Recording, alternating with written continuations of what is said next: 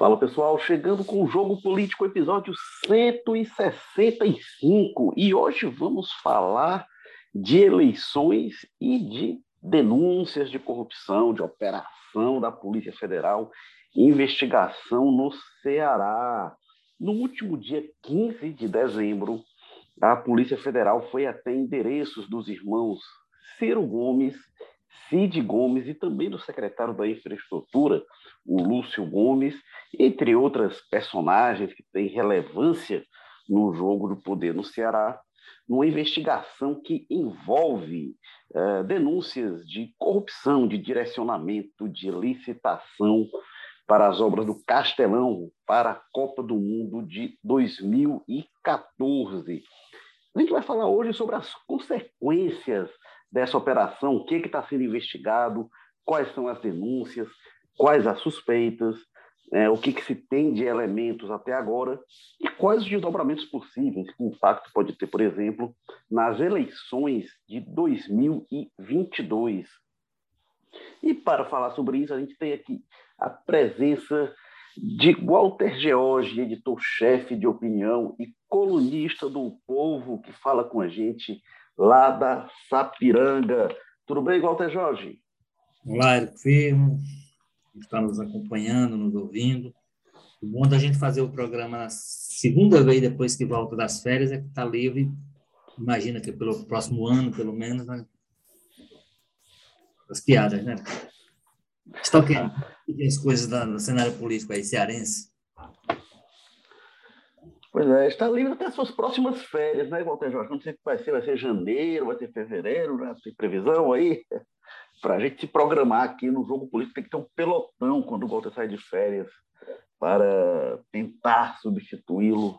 Não à altura, porque seria impossível, né? Mas tentar ter alguém aqui no lugar dele. E temos também o Carlos Maza, que é colunista de política do Povo. Tudo bem, Maza? Bem, Érico, é sempre um prazer estar aqui com vocês, né? E ao contrário do Gota, eu estou ansioso para receber essas piadinhas de férias, porque, enfim, né, faz tempo que eu não tiro, eu estou um pouco já com saudade, mas vamos que vamos, estamos aqui debater aí esses, essas últimas semanas emocionantes da política do Ceará. Pois é, o Carlos Maza que está com a gente direto do José Bonifácio, eu sou Érico Firmo e falo aqui do Damas, e a gente está toda semana com o podcast Jogo Político, no seu agregador preferido de podcasts, segue lá a gente, a gente está no Apple Podcasts, Spotify, Amazon Music, Google Podcasts, Rádio Public, e também estamos no O Povo Mais, a plataforma multi-streaming do O Povo. É, e é, o Jogo Político é podcast e virou também programa. Então, toda terça-feira, ao vivo, Jogo Político, é, sempre entrevistando grandes nomes da política do Ceará e do Brasil. É, o Jogo Político vai ao ar às 17h30 toda terça-feira e fica disponível no YouTube do Povo, Facebook, nas nossas plataformas, no Twitter, enfim. Mas vamos lá. O Carlos Mas, eu vou começar com você. Você se debruçou sobre o, a decisão é, do juiz que determinou lá a, a operação. E foi uma operação que teve uma certa controvérsia, né? porque o, Ministério Público, por exemplo, é, se posicionou contra os mandados é, de busca e apreensão. Então, teve, é, é, embora tenha sido a favor é, de, de, de uma parte do, do, dos pedidos da acusação. É, mas o que é que. E aí depois teve uma grande discussão sobre o, o suposto aparelhamento da Polícia Federal, o lava-jatismo, o método de você fazer estardalhaço, jogar, expor as pessoas e depois ver o que, que consegue lá na operação. Foi uma certa polêmica que foi travada. Algumas pessoas de dentro da Polícia Federal com essa visão, outras dizendo que não, que não teve é, motivação política, que tem problema mesmo, precisa ser averiguado. Mas diga lá, o Carlos Mado, o que, é que você viu lá da, na decisão do juiz que determinou a operação? Bem, é, primeiro eu acho que esse choro faz parte, né? O uso político dos opositores do grupo dos Ferreira Gomes, aí o capitão Wagner provavelmente, se confirmar a candidatura dele ao governo do estado ano que vem, pode esperar que vai ter umas 5, 6, 7, 8, 9, 10 peças da campanha dele falando disso, né? Do Castelão. É, enfim, acho que tem poucos elementos até para se cravar que uma operação assim é algo claramente com fins políticos, né? Você tem o juiz federal envolvido, você tem um delegado envolvido, peritos, né, que fizeram coleta de dados. Você teve até esse caso do Ministério Público atuando a favor em parte dos pedidos, mesmo sendo contra no geral, o que dá uma sensação de certa independência no você olhando tudo, né? Enfim, exigiria um conluio que não é tão simples de apontar, precisaria de um pouco mais de calma, não tão rápido quanto os Ferreira Gomes conseguiram fazer. Agora, existem sim é, vários elementos, no mínimo, esquisitos, digamos assim, nessa operação. Mas talvez nessa questão do método, né, do lavajatismo mesmo, dessa coisa do usar a, operação como um fim para conseguir um apoio, para que a investigação ande, uma coisa assim, do que qualquer outra coisa. Primeiro, essa inclusão do Ciro Gomes, né? Se você pega a decisão do juiz, as citações dele na delação que baseia a operação, né, que são delações premiadas de executivos da Galvão Engenharia, as citações do Ciro são bem circunstanciais, bem por cima, né? Disse-me disse. Um dos delatores chega, inclusive, a dizer que nunca se encontrou com ele. O outro disse que nunca falou de propina. A única citação que botam diretamente na boca dele é ele dizendo que vai vencer a licitação a empresa com o menor preço. Ou seja, ele cita ali até no depoimento que seria num clima de conluio, mas enfim, é muito esquisito, né? Muitos poucos elementos para essa inclusão súbita de um cara que leva esse contexto, né? É, candidato à presidência da República e poderia, de qualquer forma, ser depois que as investigações avançassem, ser, né, se, se não precisava mirar diretamente no Ciro para de alguma forma conseguir alguma coisa contra ele, né? É, Ô, você tem também essa, essa menção de que de que é, vai ganhar de mau valor foi, foi, o Ciro ou foi o Cid? Foi foi numa foi no, num, um dos delações, se eu não me engano agora, eu acho que ele fala do Ciro especificamente. Acho que é a única vez que se coloca alguma coisa na boca do Ciro ali. Todas as outras, o Ciro é bem circunstancial mesmo. É, e aí você tem também a quebra de sigilo, de sigilos diversos de um senador, né, da República, por um juiz de primeira instância. Esquisito, envolve aí sigilo de advogados, né? Quando o elemento que usa para basear lá essas, essas oitivas contra eles é, é o fato de que parte desses investigados foram sócios, enfim. É uma série de questões que gera, principalmente num momento como esse que a gente vive no Brasil, de muita tensão política, né? Uma apreensão grande, um questionamento. E aí tem a velha questão, né? Óbvia, obje, né? objetiva dessa questão toda, que é vão achar o quê, né?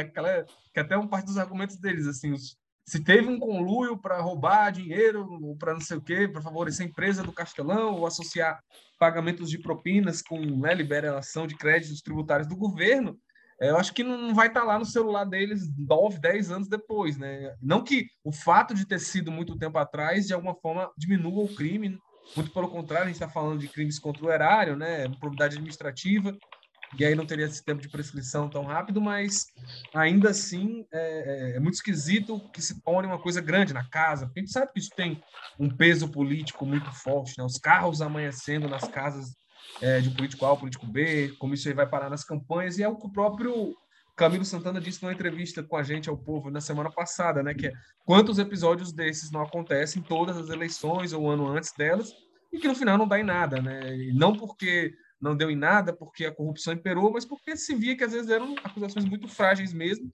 ou que não se conseguia achar materialidade que comprovasse essas acusações, né? Então, é, é, é, muito delicado. Tem momentos da decisão que você fica pensando, não, é, é só isso, né? Poderia ter uma, uma coisa maior e fala circunstancialmente. Você vê que na decisão ele acaba se prendendo muito aos depoimentos dos delatores. Ele fala, não, existem outras coisas como e-mails, mas isso não está incluído lá, está no inquérito e não pinça e-mails ou coisas que dariam né, uma materialidade maior, uma necessidade dessas oitivas e tudo mais. E é aquela coisa que se, se levanta às vezes, né? Que é por que não chamar esse pessoal para depor, né? Por que não intimar? É, ainda mais nesse contexto de que, ah, vão jogar fora o quê, né? Um celular, de... duvido que os celulares sejam os mesmos, né? Enfim, tem, tem muita coisa esquisita mesmo nessa operação. Walter George, o que, que você achou desta operação da semana passada que teve os irmãos Ferreira Gomes com o alvo? Ô, Ed, Nada, está nos ouvindo. É, bom, primeiro, eu, eu, eu acho que tem tem essa estranheza geral aí que o NASA já falou, né, da, da possibilidade de eficácia dessa, dessa operação, mas nem dez anos depois, não sei quantos anos depois essa história começou a, a circular como denúncia, você imaginar que essas pessoas ainda estariam, eles estariam guardando seus casos, os seus computadores, né? qualquer tipo de documento, enfim, qualquer tipo de, de, de prova e vá incriminá-la. Evidentemente, não se deveria trabalhar com esse nível. Olha, se essa operação só faria sentido, eu acho, se tivesse sido feito lá no momento em que geraria algum tipo de surpresa nas pessoas.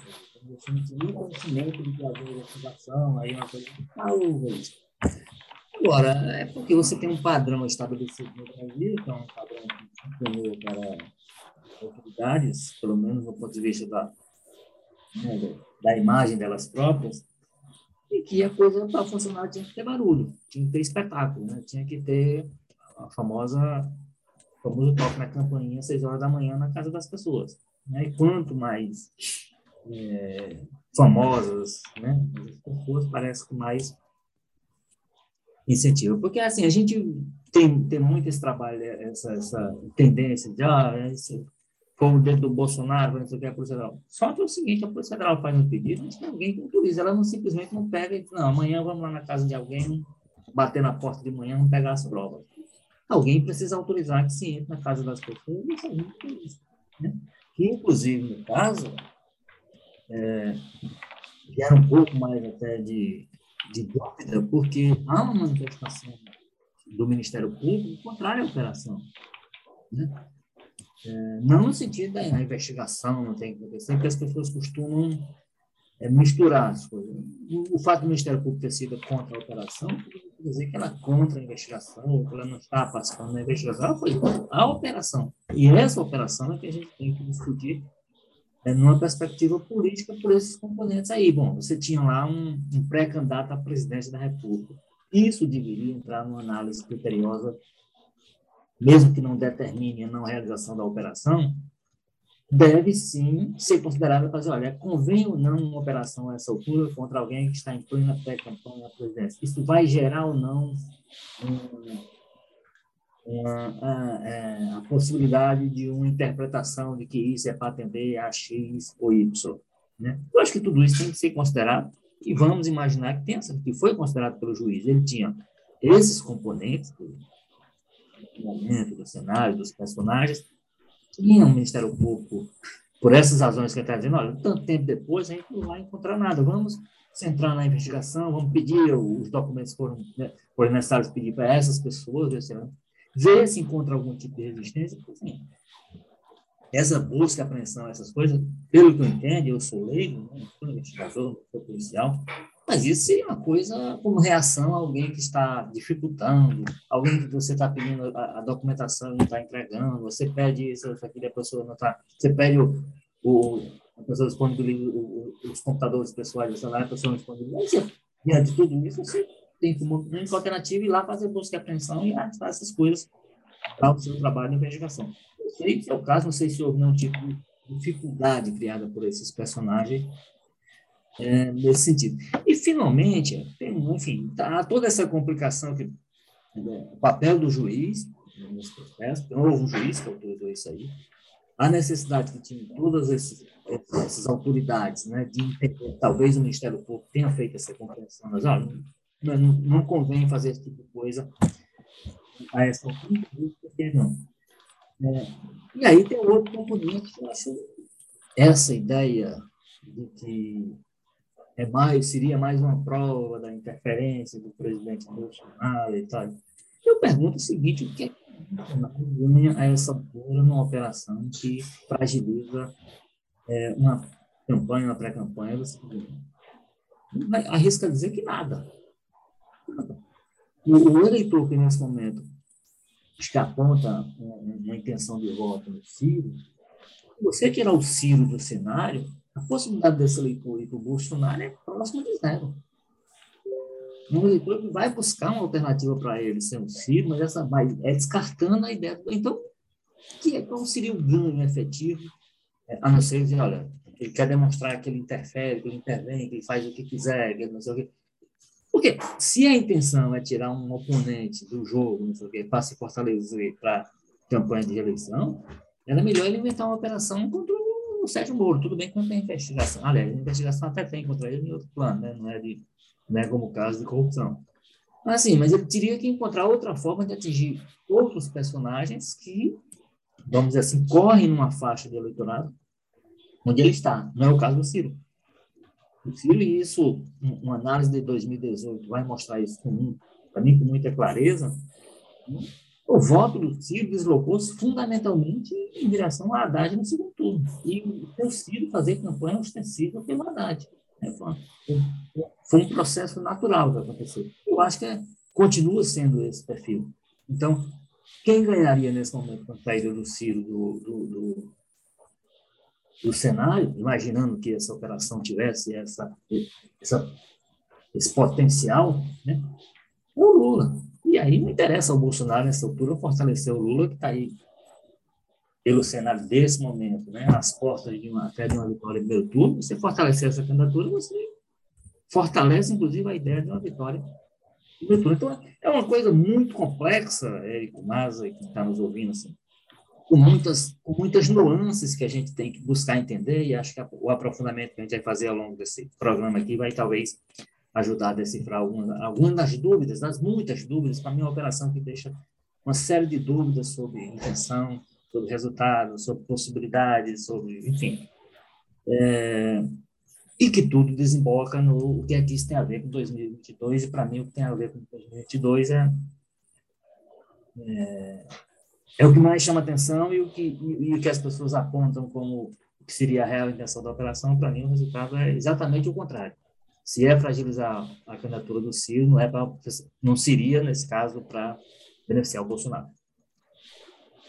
Tá certo. O que o, o Ministério Público pontuou, né, eu, eu, falei aqui no início, ele opinou contra a busca e apreensão e a favor da, que, das quebras de sigilo. É, Carlos Maza, agora eu é, teve você até escreveu a respeito.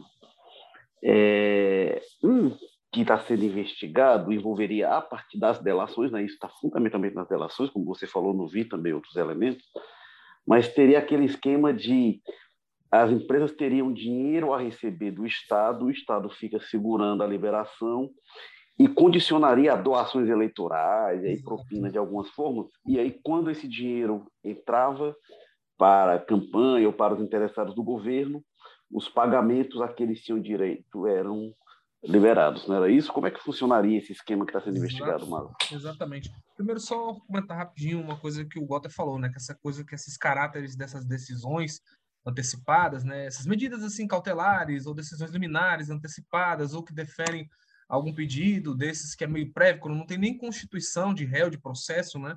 Porque é importante frisar isso, né? A gente teve aí um cumprimento de mandados em várias cidades, e um monte de coisa aí, sendo que não existe nenhum processo, digamos assim, não existia até então, com réu, né, com, com vítima, com coisa bem estabelecida, né, com o rol lá constituído, né. É, então essas ações prévias, digamos assim, elas geralmente se baseiam muito naqueles dois conceitos, né, que é o do perigo em mora, né, perigo da demora, de ah, você vai perder um direito vai ocorrer uma violação a um direito na demora por tomar providências contra ele, né? E você alegar isso nesse caso é risível, né? Dez anos depois, meu Deus, a gente precisa fazer isso dessa maneira, sem chamar ninguém, sem é, notificar ninguém, tem que ser tomando os celulares de um senador da República e tudo mais, porque senão eles vão roubar o Castelão, a obra do Castelão, não faz nem muito sentido já se acabou a década, né? Enfim, e outra coisa é a fumaça do bom direito, né? Que eu chamo lá, que é quando você prova a existência de um direito que está sendo pedido, a verossimilhança, né?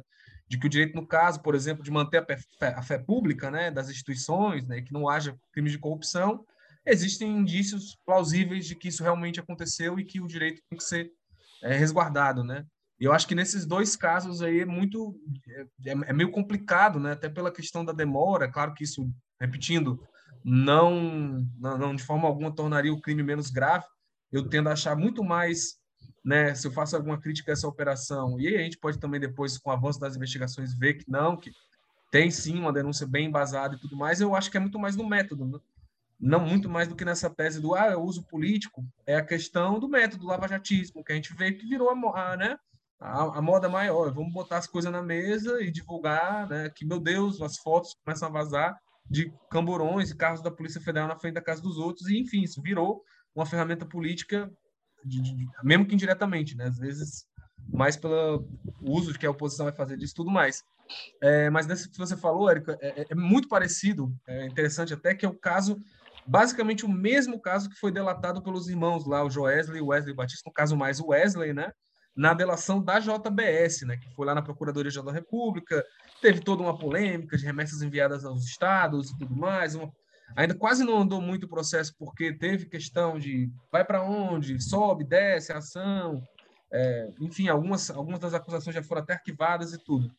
É, mas era a mesma acusação, né? Que tinha uma empresa da JBS, a Cascavel Couros, né? Que fazia calçados lá em Cascavel, que ela tinha direito num programa, um dinheiro legal, né? Não tem nenhuma irregularidade aí do governo que é para você se instalar aqui você ganha uns descontos no ICMS, que é o crédito, né? Você paga o ICMS e no final do ano o governo paga de volta para você. E o que o Wesley Batista acusava era isso, que quando a gente, é, o governo ficava devendo muito dinheiro para a gente nesses créditos, e aí eles eram procurados por operadores do governo, né? Seriam para dizer, ó, vocês fazem uma doaçãozinha ali com o político X, vocês fazem para o partido, no PSB, no, na época, no, no caso aí dessas acusações daí do Castelão, e a gente libera esses créditos para vocês, né? Faz, depois de uma doação e tudo mais.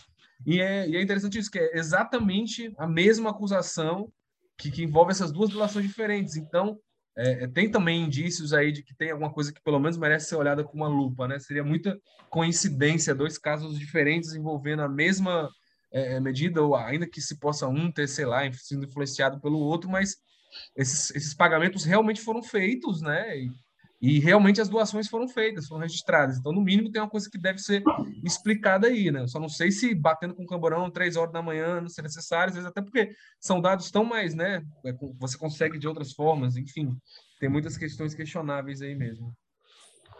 É, é e tem uma questão aí, né, o, Mata, que eu acho importante salientar. A gente falou da é, dificuldade de tipificar que assim a participação dos irmãos Ferreira Gomes, né? é, enxergar ali qual foi a participação do Ciro, do Cid, os elementos que estão lá são frágeis.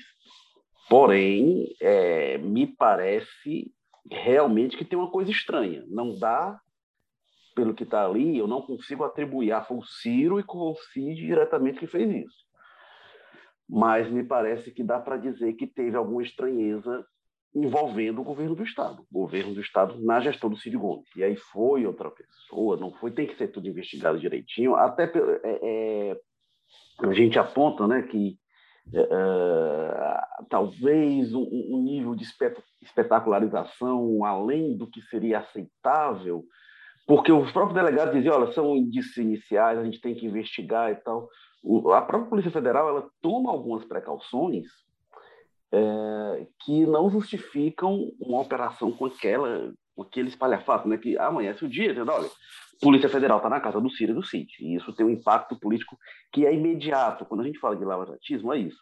Você tem elementos de uma investigação inicial a partir de uma delação e você joga, já faz o estrago é, tem uma lógica do lavajatismo, certo ou errado? Qual era a lógica que eles trabalham? Eles consideram que o poder político tem muitos instrumentos para brecar investigações, para garantir a impunidade, então eles jogam com isso para colocar a pressão da opinião pública contra as pessoas. Ah, tem lógica? Tem. É, é, assim que se age? Aí é outra questão. Aí você vai passar por cima, correndo o risco de jogar inocentes na lama em nome disso é, é outra questão. Mas que tem uma coisa estranha, estranha ali, tanto no caso JBS como no caso Castelão, de uma coincidência de pagamento, é, é, é, doação eleitoral, enfim, pagamentos por parte da empresa, agente ligada aos acusados. E, e quando o Estado libera dinheiro que era devido a essas pessoas, isso existe. Uma é. coisa. Oi, oi, volta, diga. Eu acho o seguinte, porque aí o, o quando se levanta dúvidas no plano que as pessoas estão fazendo esse cruzamento, ah, o pagamento do dinheiro do Estado de e houve uma doação.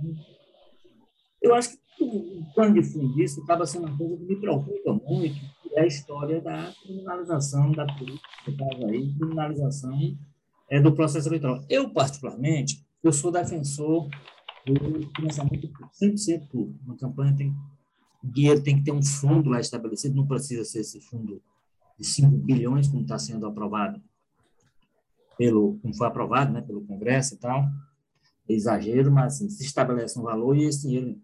Por quê? Porque aí fica mais fácil de você fazer esse, essa investigação aí sim, o dinheiro, você segue o dinheiro, a literatura, e você vai encontrar se houver algum tipo de desvio no caminho e tal, mas o dinheiro é público. Quando você começa a fazer esse tipo de ilação, começa a fazer esse tipo de cruzamento, não, ó, esse pagamento aqui aconteceu aqui nesse momento, e por coincidência houve uma, uma, uma doação, não sei o que e tal, aí você criminaliza, então, torna a doação eleitoral um processo suspeito. Eu acho que isso, a política, da forma como tem sido praticada no Brasil, ajuda muito, ajuda muito, porque, evidentemente, se fosse uma atividade mais sadia, as pessoas teriam dificuldades de criar e dúvida. Como há uma transparência muito grande, então não há, não há por que se suspeitar. Então, a política ajuda. Agora, eu acho que não ajuda muito ao processo que a gente precisa fazer de purificação da política, você também transformar, fazer esse tipo sem ter elementos. Simplesmente porque, não, ah, é coincidência. Se for coincidência, é coincidência. Se for coisa suspeita, aí, aí é onde entra não. Antes de você fazer tudo isso, partindo do pressuposto de que, porque há uma suspeita, eu acho que a, a, o pressuposto tem que ser que o pagamento foi feito porque devia e a, e a doação foi feita porque se entendeu que aquela candidatura merecia. A partir daí, você vai investigar se tem algum, alguma irregularidade, alguma coisa a suspeitar para se, se considerar. O que se faz hoje é o contrário. Mas parte da, do princípio de que é uma coisa suspeita. E a partir daí você vai ver se consegue limpar ou se mantém a sua suspeita. Então, isso é equívoco e é ruim para a política. E aí, por isso é que eu digo, por isso que eu reforço cada vez mais a minha convicção pessoal, que eu sei que é de uma minoria hoje no Brasil. Muito melhor a gente ter um fundo eleitoral, um fundo que vai financiar as campanhas, esse fundo seja público, ele seja público, seja rastreável, mais esteja isento desse tipo de, de situação, de alguém que deve ter dinheiro, vou liberar seu dinheiro às portas da campanha, você vai transformar parte disso em em doação, então, a gente não correria esse risco com, com, com o fundo público. Agora, melhorando, como eu disse, o processo de transparência, melhorando essa coisa. Agora, o que me preocupa nisso aí tudo é, é isso, assim, você parte do pressuposto. O pressuposto é o seguinte, se houve informação, e se houve pagamento de um recurso que o Estado devia de fato, o governo devia de essa empresa, então trata-se de uma coisa irregular. Então, isso é, é. e isso entra nos processos de criminalização, eu acho, do processo da, da, política e do processo eleitoral no Brasil. É, Walter, são alguns pontos, assim, tem que, precisa de mais elementos, precisa investigar, obviamente. Agora, assim, não era só eleitoral, né? Doação eleitoral era uma das formas. E aí eu concordo com a questão da doação de campanha, mas tem isso. Não estavam pegando dinheiro para financiar a campanha, estavam pegando propina disfarçada de doação eleitoral. Então, assim, eles disfarçavam coisa, né? Nós estamos discutindo outra coisa. Não, então era doação também para partido. Não, eles havia várias formas, segundo a investigação, uma das formas pelas quais a propina era disfarçada era a doação eleitoral. Ah, tudo bem, tudo bem. Mas que, eu, se Inclusive, teve um dos casos que foi uma doação para o nacional do PSB, justamente, segundo o delator lá, para dificultar de alguma forma chegar neles, né? Até porque estava se envolvendo com uma empreiteira de nível nacional, enfim, que opera no Brasil inteiro, e aí ficaria meio difícil, entre aspas, de rastrearem isso ao caso do Ceará, né? Enfim, mas isso nas palavras do delator. E eu acho muito importante isso que você falou, Érico. É, tem indícios aí, tem elementos é, nesse caso. Não sei se para justificar algumas das medidas que foram tomadas, como catar celular de senador, enfim, é, eu acho que teria que ter um rigor maior para isso. Fazer batida em escritório de advogado, eu acho que hoje em dia a gente está muito acostumado a ver essas prerrogativas da advocacia tratadas dessa forma, mas isso deveria ser tratado com mais zelo, né? Não é coisa pequena você invadir casa de advogado, ter advogado no meio dessas coisas, porque você envolve outras pessoas aí, expõe pelo menos elas a situações complicadas. Mas, enfim, é, mas é importante que elas prossigam, né? Até porque tem pontos questionáveis, tem coisa que merece ser investigada, essas coincidências, digamos assim, têm que ser apuradas mesmo. É, é, tem uma coisa, viu, Walter? Só assim, eu acho que vai além do assim, ah, não, não é o que o pagamento saiu no mesmo dia, não. É muita coincidência, né? A gente tem ali uma quantidade muito grande de pagamento que é quase simultâneo e pagamento com atraso de anos. Então, quando a gente vai ver, o Mas olhou isso com cuidado no caso da JBS, Passava anos sem ter o pagamento, aí juntava, juntava, juntava, quando chegava no período de eleição, libera. Ah, isso é muito estranho, isso, isso para mim vai além da coincidência. A gente sabe a como gente é que acontece. essa informação na época que era foram assim, ó, foram entre junho e outubro de 2014, né, que era o período eleitoral, teve nove pagamentos somando 111 milhões para a JBS em créditos é, tributários do ICMS para essa empresa deles em Cascavel, né? E aí tem a afirmação do, dos empreiteiros de que foi por, por, esse contexto. E que aí seria bom que investigasse, até para ver, né? Sabe-se lá, né? Às vezes essa é uma versão que eles mesmos inventam ali para, entendeu? Eu acho muito complicado acreditar em coincidência. Aí segura por quatro anos, às vezes, verba da empresa, que a empresa tem direito, e aí quando ela faz a doação eleitoral, solta. Eu acho que precisa olhar direitinho. Tem, tem essa suposta coincidência, eu, e aí tem um elemento, né? Eu acho que faz é. sentido. Faz sentido, é, a gente, a gente levantar essa suspeita, uma discussão, levantar. Estou falando, investigação tem que ser uma coisa mais séria. Então, mesmo nessa situação em que, ah, aqui houve uma situação em que, então vem cá, mas se você transformar isso num, num escândalo em si, né, por que é que os pagamentos estão com Vai que o governo, Lázaro, tem como explicar. Não, aconteceu o seguinte, esses três anos, se, se você olhar, não foi pago para ninguém, realmente o Estado ficou numa situação... Está entendendo, assim? Mas aí, mas aí volta, aí eu vou ter que definir novamente, porque assim... A investigação, eu acho que é uma coisa que tem que ser um pouco mais séria, inclusive a nossa, a nossa avaliação. A nossa avaliação... Mas, mas aí eu vou dizer uma coisa, e sobre ah. isso, o nosso colega Carlos Maza questionou o governo e o governo não respondeu satisfatoriamente. O governo não deu explicação plausível. Isso, isso foi feito, né? No caso da JBS.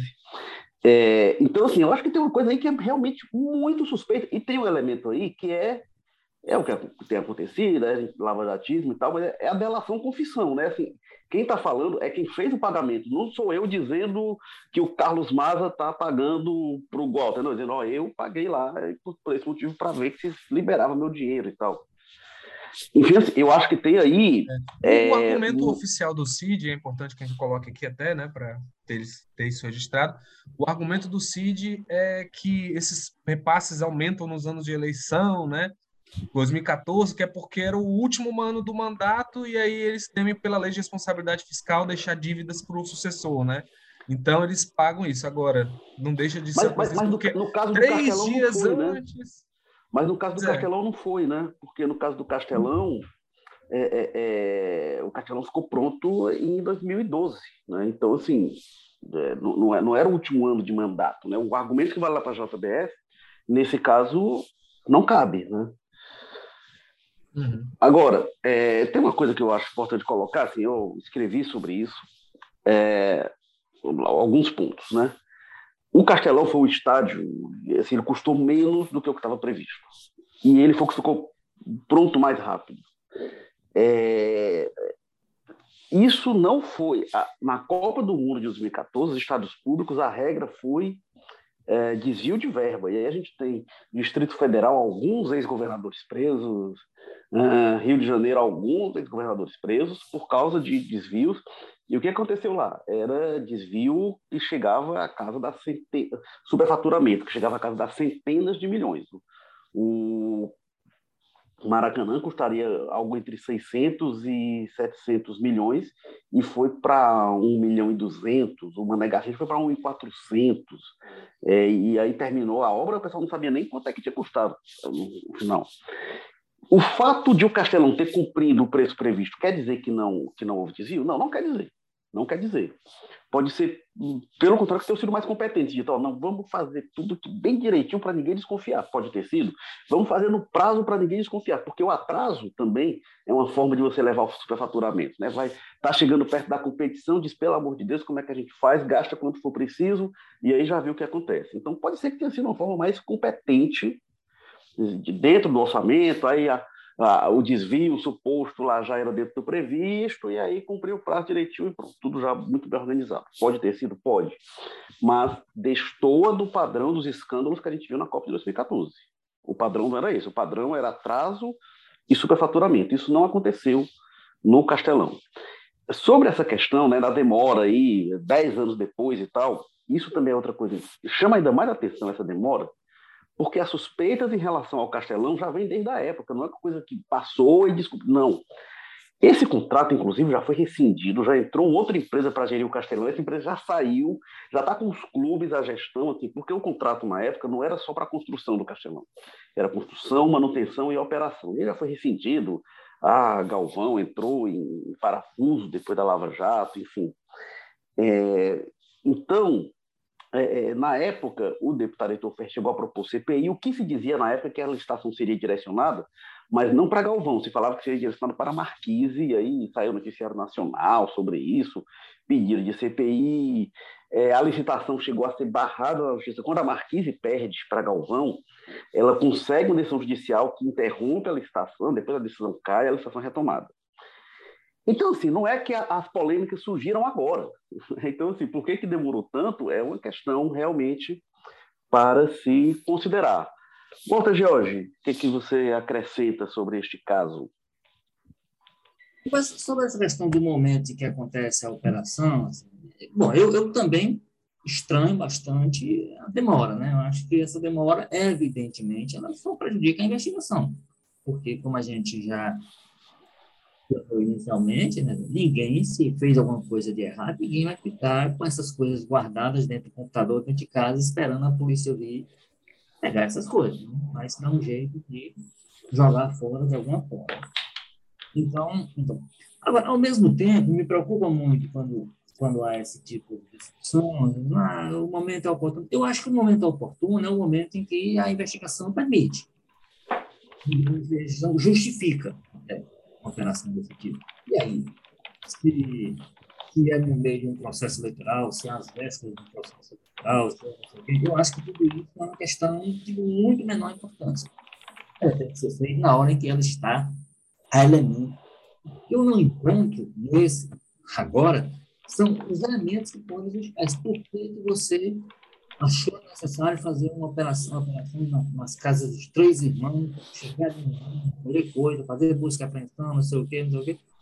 Então, você poderia, por exemplo, com muito mais eficácia, tomar essa iniciativa que o Ministério Público sugeriu, que acabou sendo também autorizado pelo juiz, que é a quebra do sigilo, e aí você vai, você faz um rastreamento mais, mais digamos assim, mais técnico, menos barulhento, quer dizer, precisa de 80 homens, possivelmente sem se as pessoas saberem para onde ir, todo o segredo que serve daquela parafernália e tal. Mas é muito mais eficaz. É muito mais fácil de você encontrar um problema, você tendo acesso aos sigilos daquela pessoa, do que em você ir lá e buscar o computador, buscar as coisas atrás de coisas que aconteceram há 10 anos atrás, ou até mais tempo, se a gente estiver considerando quando o processo foi é, negociado. Então, é, às vezes, um pouco ah, me preocupa essa questão do momento oportuno, é só isso, assim, passar a ideia. Não é para fazer isso durante o processo eleitoral, durante o processo pré-eleitoral. É sim para fazer. Acho que isso não deve ser um impeditivo, a pessoa, porque está em pré-campanha, porque está em campanha, não fica blindada de qualquer. O que eu acho é que aumenta muito a necessidade de quem está fazendo a operação mostrar por que ela tinha que acontecer mostrar porque ela era necessária naquele momento. E a gente não vê isso, claro, eu tive a oportunidade de ver o despacho é, do juiz, inclusive tem lá um ponto que, até eu cheguei a levantar, e aí é uma dúvida mesmo, talvez o desembargador Carlos Maza possa, possa respondê-la aqui através do programa. Enfim, eu recebi o despacho, você não vê essa, ó, tinha que acontecer, porque o momento era esse, porque não sei o quê, porque você não encontra isso muito claro, e aí a, o posicionamento do Ministério Público acaba alimentando mais essa dúvida que ficou é, para nós. E aí, a questão que acho que a gente até, não sei se chegou a discutir alguma coisa sobre isso, que é a questão da, da competência do juiz, que é um juiz da, da primeira instância, né, o juiz da 32ª Vara da Fazenda, criminal, é, é, criminal da Fazenda, Federal aqui em Fortaleza, é, porque aí ele, ele, quando vai justificar por que, ele, sendo um juiz de primeira instância, está determinando uma operação com o senador da República, ele diz, olha, o, o, o, ele não era, ele só tomou posse como senador em 1 de, em, em 1 de fevereiro de 2019, né? É, então, ele não era senador na época. Então, não, não precisaria do, do foro especial. Então. Só que ele era governador. E, e essas e, e, o que está em investigação são exatamente atos diretamente relacionados a essa função que ele ocupava na época. Isso também não tiraria de um juiz de primeira instância a competência para esse tipo de decisão, porque se é porque ele não é o ele é senador, mas não era na época, só que na época também ele não era um, ele não era um de nós, ele era um governador. Isso não geraria essa necessidade, por exemplo, do STJ, que a gente sabe que é um então, assim, uma série de perguntas, uma série de questões que acabam alimentando mais, eu acho, esse, essa discussão que acaba se fazendo sobre o momento oportuno. Para mim, o momento oportuno é aquele que a investigação entende, pelas razões técnicas, que é oportuno. Mas não, e se você vai fazer dez anos depois, se você vai fazer é, envolvendo pessoas, aí sim, eu, eu, acho que essa questão do, do eleitoral e dos personagens deve ser considerada nessa perspectiva. Né? Eu não posso essa, essa, eu não posso passar a ideia de que isso esteja acontecendo porque trata-se de um opositor ao presidente da República que tem controle sobre a Polícia Federal, etc. Em função disso, vou fundamentar bem. Eu não vejo bem fundamentadas esses motivos de fazer da forma como foi feita. A investigação ela tem que ser feita, sempre, ela precisa ser rigorosa, ela não pode considerar nome e sobrenome de ninguém, cargo que ocupou, que pode ocupar, o que já ocupou. Tudo isso tem que ser descontratado, tem que ser sério. Agora, nem pular, nem, nem, nem, para poupar, nem para também estabelecer regras mais rígidas ou a necessidade de. Não, porque aí, é, é como eu disse, aí esse componente dos personagens tem que ser considerado. Fora isso, fora isso, eu acho que não faz sentido qualquer blindagem. Então, se era necessário fazer da forma que foi feito, que esteja lá devidamente é, fundamentado, esclarecido, porque e eu não vejo isso muito claro nessa operação. Realmente não vejo a necessidade de fazer do jeito que foi feito. Eu, você, você é, pode ser que tenha na, na, no conhecimento que só o juiz, só os, os policiais federais é, têm com ele essa informação, mas no que está no despacho, no que está no, que está no documento que foi que fundamentado, fundamentou, fundamentou toda a operação, eu acho que há mais dúvidas do que esclarecimentos acerca da necessidade da coisa acontecer daquela forma. É, essa, essa suspeita é maior ainda. Eu acho até que mais do que por causa dessa operação, Gota, por causa de alguns precedentes. Né? A gente lembrar no ano passado, muito perto da eleição, tipo ali no meio da eleição, a gente teve umas duas ou três operações da Polícia Federal aqui no Ceará. É, inclusive foi, foi preso o ex-deputado federal Adail Carneiro, e, e aí esse caso teve consequência, mas dos outros eu não vi desdobramento até agora, né? mais de um ano depois, não vi desdobramento. O Adail Carneiro ele segue preso. É, então, isso acho que gera realmente essa, essa desconfiança, né? Agora, até assim... Explorar de outras campanhas, né? Volta com outro período de campanha, o mesmo assunto, enfim, é, tudo isso é muito, muito ruim, acho que para a própria investigação. É, agora, acho até pode dizer assim, não, vai estar um ano da eleição e tal, não sei o quê, para se, se, esperar vai chegar mais perto, tem risco de prescrever, enfim. Mas tem esse histórico realmente, né? De qualquer forma, o clima eleitoral já está muito presente. O Carlos Maza, é, a, a, gente, é, é, aliás, um ponto antes que eu queria falar com você é que tem, é, além do Ciro e do Cid, tem outras personagens que estão envolvidas na investigação, e tem gente que segue com cargos nos governos, né? O Lúcio Ferreira Gomes é um, né, que é o secretário da Infraestrutura do Estado, e o Fernando Oliveira, que é o procurador-geral hoje da Prefeitura de Fortaleza, é o procurador-geral do município da administração do José Sarto. É, e são duas questões muito é, marcantes, né, Érico, por, por, duas razões. Primeiro, no caso do Lúcio, porque o Lúcio, ao contrário do Ciro, né, a gente falou que o Ciro foi incluído esquisitamente, tem pouca coisa diretamente envolvendo o Ciro e tudo mais, mas o Lúcio não, né? O Lúcio é apontado lá, segundo as delações e as, e, as questões que foram levantadas pelo, pelo delegado de polícia no inquérito inicial, é que o Lúcio era o, talvez o grande operador do esquema, né? Dizem eles. Era o Lúcio que se envolveria, teria até codinomes, né? Seria chamado de tela plana ou tela pelos é, empreiteiros da Gavão Engenharia. E eles relatam várias conversas com ele, que se falava abertamente dessas questões de propina e tudo mais, mesmo dando um aspecto oficialesco e tudo mais. Então, contra o Lúcio, as acusações são bem mais graves, né? E tem mais algum nível de, de, de, né, de substância, digamos assim.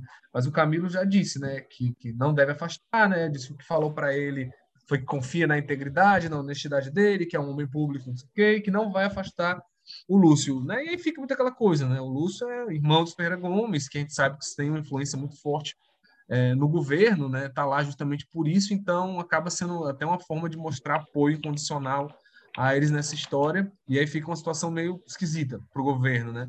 E a segunda, que eu acho que talvez seja mais chamativo, até pelo parece pouco interesse do prefeito José Sarto em, parece que só lançou umas notas ali, mas não se não perdeu muito tempo com essa história, né? Fez muito que não era com ele, que é o, o procurador-geral, né? Que você falou, o Fernando Oliveira, porque em tese ele está com a mesma função, digamos assim, que ele ocupava. Ele era procurador-geral do Estado e ele é acusado de fazer esses, essas irregularidades, supostas irregularidades que ele está sendo acusado, investigado, né? É, foi justamente na função que ele faz exatamente a mesma para o Sarto agora no município de Fortaleza, na Procuradoria-Geral do município. Então, né, é uma situação delicada, querendo o seu não, ou que depois vai provar que não tinha nada de errado ou não, porque ele está na mesma função. Então, os dois ficam no governo, pelo menos até agora não teve nenhuma sinalização, o que pode ser até ruim para o governo depois, né? Porque vai que isso avança para alguma medida, alguma prova um pouco mais concreta, e aí vai ficar essa situação de, ó, vocês deixaram esse pessoal continuar mais tanto tempo dentro do governo quando já tinha suspeitas contra eles e tudo mais. Enfim, vamos ver no que vai dar isso aí. Ô, ô, e... É, é, essa questão aí, né, essa, essa é uma questão que eu acho séria, porque assim, no nível que a coisa né, é, os governos, aí no caso tanto o governo estadual quanto a prefeitura, deveriam ter uma regra, uma, uma acusação nesse nível aí, a pessoa se afastar para se defender. Né? Você simplesmente ignorar tudo isso, aí sim, aí eu acho um erro. O governo simplesmente ignorar, para não, é o seguinte, você, o cargo fica aqui, o substituto ocupa pelos próximos três meses aqui, e você vai se defender agora, você volta para o cargo se você Agora, você simplesmente faz de conta que nada aconteceu, quer dizer, com tudo isso, porque, como o Maza disse, por exemplo, no caso do Lúcio, tem lá algumas coisas, eu tenho que dizendo, conversava com ele, a história do Ciro e do Ciro, e ele diz, ó, não deixa muito claro como é que foi essa história do Ciro. Acaba passando uma vez, uma declaração que até nem até não compromete, quer dizer, vai ganhar o que tiver o menor preço, onde é que está a gravidade dele? Aliás, depois mais em favor dele do que contra uma declaração dela. Mas o, Lúcio não. Então, aí o governador faz de conta que não houve nada, que o nome dele não apareceu, que ele não tem que responder nada, que ele não tem satisfação a dar. Aí eu acho que isso é ruim. É o outro lado. Menos, Walter, aí eu, eu, pode ignorar por completo esse tipo de situação. É, eu faço uma gradação aí, porque pelo, o Camilo disse que vai manter, né? E explicou o que, é que vai manter uma confiança e tal, certo ou não. Eu acho pior ainda o caso da prefeitura. Eu não sei se o Maza tem outra informação, até, até e, foi cobrado da prefeitura. Até onde eu sei, a prefeitura não se manifestou, né? Aí é realmente assim: se você vai manter, você tem que dizer, olha, estou mantendo porque essa investigação é inconsistente, porque não tem nada, tem que dizer alguma coisa. Mas o, o cara é acusado, é alvo de operação, e fica lá e vai ficando no cargo de procurador-geral do município, por exemplo, no caso do Estado, secretário da infraestrutura, também por onde passam as grandes obras, é realmente é, muito complicado. Eu acho, inclusive, é, é, ele falou, tudo tem que ser investigado, tudo tem que ser comprovado, mas quando envolve esse personagem, por exemplo, Fernando Oliveira, quando vem o empreiteiro nacional e cita um personagem como essa, a mim soa, não é prova, né, não é comprovação de nada mas dá verossimilhança à história. Porque, assim, o cara meter uma acusação lá contra o Ciro, contra o Cid, eu entendo que possa ter algum interesse político e tal, mas pega alguns personagens mais obscuros, aí pode ser naquela coisa, assim, vai... Quem, quem são o, quem é que trabalha com essa pessoa e você coloca lá o combo e mete lá no meio para tentar comprometer, enfim, pode ser até para dar verossimilhança mesmo. Mas me parece mais crível quando alguns personagens que não são de visibilidade nacional e entram nessa história. O próprio Lúcio, né, que é irmão do Ciro e do Cid, mas é, é, é dos irmãos homens o que menos aparece, né? Assim, o, é, o, que não tem mandato, né? A própria Lia tem, acaba tendo mais visibilidade que ele hoje, deve ser candidata. O Lúcio pode ser contado mais discreto dos irmãos. Então, quando ele é colocado lá, eu acho que me soa até mais crível. Não imagino que alguém ia colocar sobretudo, o Fernando Oliveira na delação, não, eu quero lascar o Fernando Oliveira. Aí eu, não me parece ser é tanto o caso.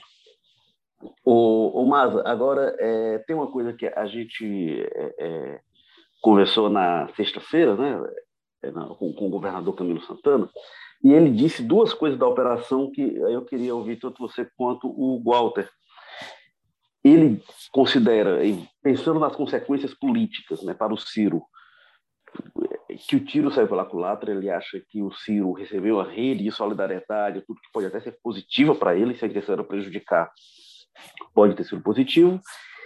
E quando questionado sobre se tem uma operação né, é, é, no ano que vem, que algo assim ocorra na eleição do ano que vem, o Camilo disse que tem, tem, eles têm de estar preparados para tudo. Né? Com esse receio que eles falam de, de um, um Estado policialístico, como o Ciro fala, de estar sendo usado para fins políticos, eles têm de estar preparados para tudo. O que, é que você é, é diria dessas duas falas do governador, Massa? É, primeiro, essa história de que o tiro saiu pela culatra, eu acho que é muito cedo para saber, né? Porque agora, nesse momento atual que a gente está vivendo, é uma coisa, né? Tem que saber como é que isso seria usado numa campanha, eventualmente, como é que isso ia figurar é, nas peças publicitárias de adversários políticos e quanto isso ia colar entre a população. Eu acho que agora, nesse atual momento, é claro que não cola, até porque o contexto é completamente diferente e tudo mais. As pessoas não estão com cabeça tanto nessa questão da eleição, mas nada impede de que depois é, ali no calor do momento, essas coisas têm um prejuízo eleitoral, claro, sim. Então, acho que o Camilo, até porque ele quer ser otimista nesse caso, né? Porque está falando de um aliado dele, ele talvez se antecipe um pouco nessa análise. Agora, o, o vamos se preocupar para tudo é muito essa história, né? Que fica, né? O estrago está feito aí agora, né? Se foi abusivo ou não, se teve os políticos ou não. É ver como é que isso vai ser usado na campanha, né? Vai funcionar, como eu acabei de falar, né? Se a, se a população já está vacinada contra o impacto político dessas ações ou não, né? Se vão ocorrer novas é, operações, o que é muito importante, né? Se tiver, vai ser quando, né? Vai ser uma semana antes da eleição, como já aconteceu no passado. Essas ações mesmo que já estão em curso, elas vão progredir, né? Essas suspeitas de uso político vão aumentar e diminuir, enfim, todas essas coisas estão aí é, meio que rolando esses dados ainda, a gente não sabe muito bem o resultado de tudo isso, e o Camilo, né? Até para se dizer, até para né, mostrar, fala, estão preparados para tudo, porque, enfim, é, política é isso, né? provavelmente estão mesmo se preparando para todas as variáveis possíveis. O, Walter Jorge, o que você acha? Você acha que o impacto para o Ciro saiu pela culatra mesmo, foi negativo? Até você já comentou um pouco sobre isso, né? Se quem poderia ter interesse em prejudicar o Ciro não seria o presidente Jair Bolsonaro, em tese. E é. eles têm de estar preparados para isso acontecer também no, no é, a, preparado, como você diz, assim, tem, tem se tornado uma tradição, infelizmente, da, primeiro o espetáculo, né? Quer dizer, é, já há alguns anos que o Brasil convive com esse tipo de situação, essas situações que claramente seriam é, onde uma, uma, uma, uma tomada de depoimento, uma chamada para depor, ou uma requisição, digamos assim, é substituído por uma operação espetaculosa. Então, é uma coisa até complicada porque custa dinheiro, mas enfim, quando desnecessário. Agora, é, dizer que, é, que, que saiu pela culatra foi Ciro, eu discordaria, ou discordo. É, eu acho que isso, de qualquer maneira, gera para o Ciro, o discurso do Ciro, era o tempo todo, né, que eu nunca fui objeto, nunca, nunca tinha acontecido isso comigo e tal, etc. Então, isso tem uma, uma simbologia para a política que é ruim para a imagem, imagem do inatacável, de alguém do Ciro, assim, assim que você trabalha no dia, eu nunca fui nem suspeito de nada. Pô, ele foi ao ponto que a Polícia Federal ia bater na casa dele. Né? Então, isso na cabeça, eu acho, das pessoas que o tinham como inatacável, isso gera uma dúvida que é ruim para ele. Né? Então, uma, digamos assim, uma, uma parte da imagem que ele havia construído em torno dele, ela, de alguma forma, se arranha com esse tipo é, de situação. Agora, digamos assim, que no curtíssimo prazo, no imediato, o Ciro tem uma exposição que, digamos assim, foge ao padrão que ele tinha tido até então.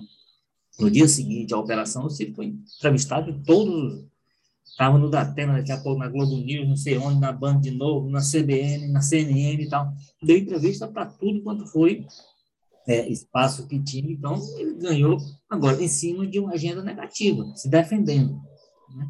Uma postura de defesa, uma postura de explicação. Como disse, tentando recuperar aquela imagem limpa com que ele se apresentava sempre ao ao eleitor brasileiro. Sim, sim. De queira ou não, né, você, as pessoas imaginam que quando você chegar ao nível, com todas essas dúvidas que a gente colocou aqui sobre a necessidade, tudo, mas na cabeça da, de grande parte das pessoas, quando chega ao nível de a Polícia Federal bater na sua porta, é porque alguma coisa. Ah, então, então fica, eu acho, no final, um saldo negativo. Então, eu, pela culatra, não dá para dizer ainda que caiu, não. Causou seu estrago, o tamanho desse estrago é que a gente vai ver. E aí vamos, vamos lembrar que no momento que o Ciro já estava com dificuldade para a entrada do, Moro tinha dado uma, aquela expectativa que tinha de ele vir crescendo até o final do ano e chegar lá para abril, para aqueles 15, já é uma coisa muito colocada muito em dúvida hoje. Nesse contexto, ainda vem essa agenda, que é uma agenda negativa, que para ele reverter e se transformar em algo positivo, eu acho que a gente vai ter que esperar mais algum tempo para saber se vai conseguir. Eu acho difícil. Eu acho difícil dessa situação toda. O fato de estar preparado para isso e para outras coisas, eu acho que é isso mesmo. Como disse, como a gente tem um, um, um, estilo, digamos assim, tem uma, uma prática estabelecida no Brasil nos últimos anos e ela tem funcionado na perspectiva de quem as faz, né? Principalmente do Ministério Público e da, e da Polícia Federal, e aí sempre com a, com a complacência e às vezes com a, com a cumplicidade da justiça, quer dizer, há sempre uma decisão judicial, há sempre um juiz que autoriza esse tipo de, situação, falando daquelas em, daquelas em que não, não fazia sentido, né, porque há né, conjunto de coisas, aquelas coisas, mas por que essa operação? Qual o sentido dela, né? Mas aí a gente está sempre falando de uma coisa que a Polícia Federal, o Ministério Público e, e a Justiça né, participam desse processo. Então, acho que cabe aos políticos mesmo, principalmente aqueles que estão, já estão forem preparados. Agora, o que a gente espera é que estejam preparados para se defender com, com a verdade. Né? Que não seja também simplesmente, ah, isso é, é perseguição, isso é objetivo político, isso é não sei o quê, faça parte só do discurso. Que as pessoas tenham como responder isso com, com fundamentos que, de fato, convençam as pessoas e que, inclusive, aquela essa operação barulhenta, quando ela acontecer, ela é desnecessária. E investigação, a gente sabe que tem acontecendo essa própria situação do, do, do tempo de Covid aí, que como houve uma liberação para se gastar sem muito, com um pouco mais de, de liberdade, a gente sabe que tem investigação aí para todo lado acontecendo, então a possibilidade de acontecer alguma coisa aumenta como digo. Agora, quem está submetido a esse tipo de que esteja preparado para responder de uma forma que convença as pessoas. Eu acho que fundamentalmente é isso. Agora, tem que estar bem, tem que estar preparado, porque a gente tem um padrão estabelecido aí, esse padrão não está não está desenhado que ele vai ser substituído por algo mais discreto, por maiores cuidados e tal. O barulho e o espetáculo ainda vão continuar prevalecendo. E aí, quando junta isso com o interesse eleitoral, vamos ver como é que, é que vai dar. Este foi o Jogo Político, episódio 165. Se você gostou, ou se não gostou também, para ter raiva, acompanhe a gente no seu agregador de podcast preferido, Apple Podcasts, Spotify, Amazon Music, Google Podcasts, Rádio Public, procura por Jogo Político. Semanalmente a gente está aqui falando sobre política no Ceará, no Brasil e no mundo. Jogo Político que tem na estratégia digital Diego Viana, produção do Marcelo Teixeira, edição da Nicole Vieira, editores, diretores executivos de jornalismo Ana Nadaf e Eric Guimarães, e assim o Povo Mais, a plataforma multi-streaming de jornalismo e cultura do O Povo. Obrigado mais uma vez, Walter George da Sapiranga. Até a próxima, firmo. Como a gente, quando a gente voltar agora, tem passado o Natal, vamos desejar um Feliz Natal a quem não estiver, a quem nos acompanha antes do Natal e quem eventualmente estiver depois que tenha tido um Natal feliz e tranquilo, como todo brasileiro merece depois de um ano tão problemático. Pois é, um Feliz Natal para todos e um Feliz Natal para você, Carlos Maza aí do José Bonifácio. Valeu, Érico, Walter, um prazer sempre estar aqui com vocês. E é isso, Feliz Natal aí, vamos ver se chegando nesse período de festas aí, a gente agradece pelas coisas todas, por ainda estar vivo, não, que é importante, e torcer aí para que daqui para frente a coisa fique um pouco menos esquisita, né? Esses últimos anos aí têm sido bastante esquisitos. Valeu, gente. Semana que vem a gente volta. Tudo der certo. Tchau.